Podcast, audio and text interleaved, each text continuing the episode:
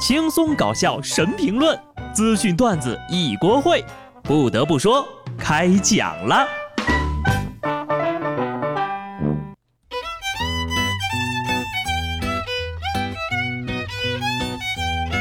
Hello，听众朋友们，大家好，这里是有趣的。不得不说，我是机智的小布。我发现一个问题啊，现在的年轻人呢，如果不想跟你聊天的话呢，他会说我去吃饭了，或者是我去洗澡了什么。哪像我们以前呢，就比较直接，都是说不是本人，更果断的会说本人已死，有事烧纸。所以啊，现在直截了当的人是越来越少了，做点什么事儿呢，总喜欢拐弯抹角的。下面这位姑娘可以说是利索的年轻人典范。中北大学的张同学呢，是今年的毕业生。一个午觉睡醒之后呀，就发现室友呢把阳台的衣服都收走了。觉得心里空落落的，因为离校之前呢，还跟室友深情拥抱，互相感叹，下一次拥抱不知道是什么时候呀。结果呢，室友离校的第二天就把寝室群给退了，还把大家都给拉黑了。张同学说：“哎呀，我至今也想不明白，只好祝他好运吧。”嗨，这有啥想不通的？演了四年了，也累了，不想演了呗。多大点事儿啊！还联系记者曝光一下，你舍友为啥不想演了？心里没点数吗？而且啊，还特地的把聊天记录和宿舍号都放了出来。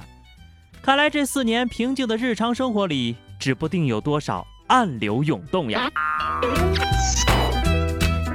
本以为自己逃离了室友，没成想呀，前脚刚走，后脚就被舍友给曝光了。毕业季啊，奉劝各位可以做朋友的呢，就继续做。不可以做的，千万不要勉强。毕竟不是每一段友谊都像表面看上去那么的美好啊！当然了，能挽回感情就最好了。阜阳消防呢发布了一段视频，说是两个消防员吵架，结果呢被班长惩罚牵手一个下午。负责人说了，虽然班长罚他们牵手一个下午，但实际上呢并没有一个下午，算是小惩大戒啊。惩罚的方式呢也是借鉴的，效果挺好啊。俩人现在已经和好了。看到没有，拉手才是猛男的和好方式。效果具体有多强啊？这俩人牵手的时候呢，那小手还一晃一晃的。你说说你，牵就牵，晃什么晃呀？我再问一次，你们是真的吵架了吗？还是想趁机秀点什么？哎，这个班长该不会是原先干幼师的吧？不然怎么会知道劝和小朋友的呢？建议各位啊，好好学习一下和平相处的技巧。冲动是死神，随时有可能把你带走。江西赣州深夜，一对男女发生了争吵，你推我搡，不可开交。随后呢，这女的就站在马路中间，男的呀也跟着她站过去，俩人继续吵。女的呢还给了男的一巴掌。再后来，女的干脆躺在地上了，男的也不拉她，就站在旁边打电话。紧接着悲剧就发生了，一辆黑色小车飞驰而来。司机呢没有注意到路中间争吵的两个人，直接撞了上去。男孩看到车撞来，还做了阻挡的手势，可是，一切都晚了。据了解呀，该女子是一名孕妇，因为受伤严重，小孩没有保住。万幸的是，经过了一个月的治疗，女子脱离了生命危险。事后呢，这女子说呀，争吵的原因就是因为肚子不舒服，她就想让男的呢赶紧送她去医院看看，而男的呢就想先把行李放回家，再去医院。这女的就觉得男的不关心自己，俩人就吵了起来。要我说，最倒霉的呀，还是那辆黑色轿车的司机，因为经过这个交警的认定呀，情侣和司机共同承担同等责任。天大地大，非要站到马路中间吵架，怀孕、吵架、扇耳光、车祸、流产，生生让你凑齐了一出家庭伦理大戏的必备要素。可惜呀，人生不是偶像剧，作死的是没有好结果的。好好的幸福生活让你给作没了，只能躺在床上哭哭唧唧的，这下过瘾了吗？就是可怜了孩子呀，摊上了这么不成熟的父母。我现在越来越觉得呀，当人的爹妈需要持证上岗了。全国政协委员、南开区政协副主席许红玲建议呢，在社区举办家长课堂，建立家长教育指导工作室，面向适龄儿童的家长。特聘第三方或者有教育经验的志愿者作为老师，针对啊准备入小学的家长开展相关的课程教育，颁发合格父母上岗证，随学生的档案入学。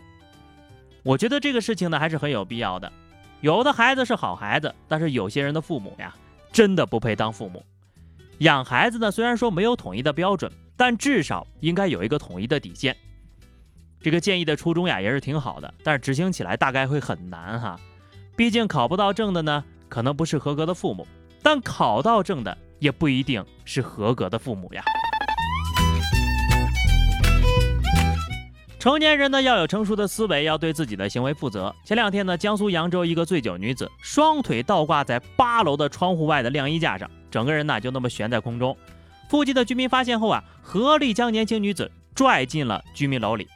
这女的被救下来的时候呢，意识还很清醒。她说自己就是喝多了，头重脚轻，才从这个窗户翻了下来。你这个是醉酒醉出了新高度呀，比李白还飘逸呢。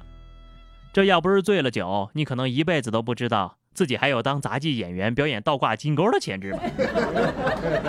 艺高人胆大这句话啊，不光要送给你，更要送给那个爬空调救你的小伙子。人家呀，不仅是中国好邻居，还有中国好功夫。奉劝各位不要无节制的饮酒，缺乏自制力的人呢，更不要在无人看管的情况下醉酒。下面是一条有味道的消息。杭州一家超市的员工报警，有个顾客说呢，自己在罐头里吃到了蛆，还吐了。但是他们查看监控呢，发现这个蛆呀是这人自己放进去的。面对铁证，这男的就承认了自己的行为。他说这个蛆呢是在街边的宠物粪便里捡来的，想用来讹超市一笔，结果自己被恶心吐了。哎呀，我去！我也是看了好几遍啊，才敢相信这是一条真事儿。别人是吃了一半，放个虫子进去，你倒是狠呐！先放虫子，吃掉一半，再去讹人，自损不止一千，伤敌零，这是人干事儿吗？啊！最近呢，我刚学了一个新词儿，正好送给你啊！莎士比亚把“是”放在开头了。最后呢，说一个暖心的故事啊。有一个网友发帖说呀，自己在朋友圈里看到一个当地评选好少年的投票链接，每个入选的孩子呢，要么成绩优异，要么兴趣广泛。只有一个叫小赵的女孩参选，故事画风不一样。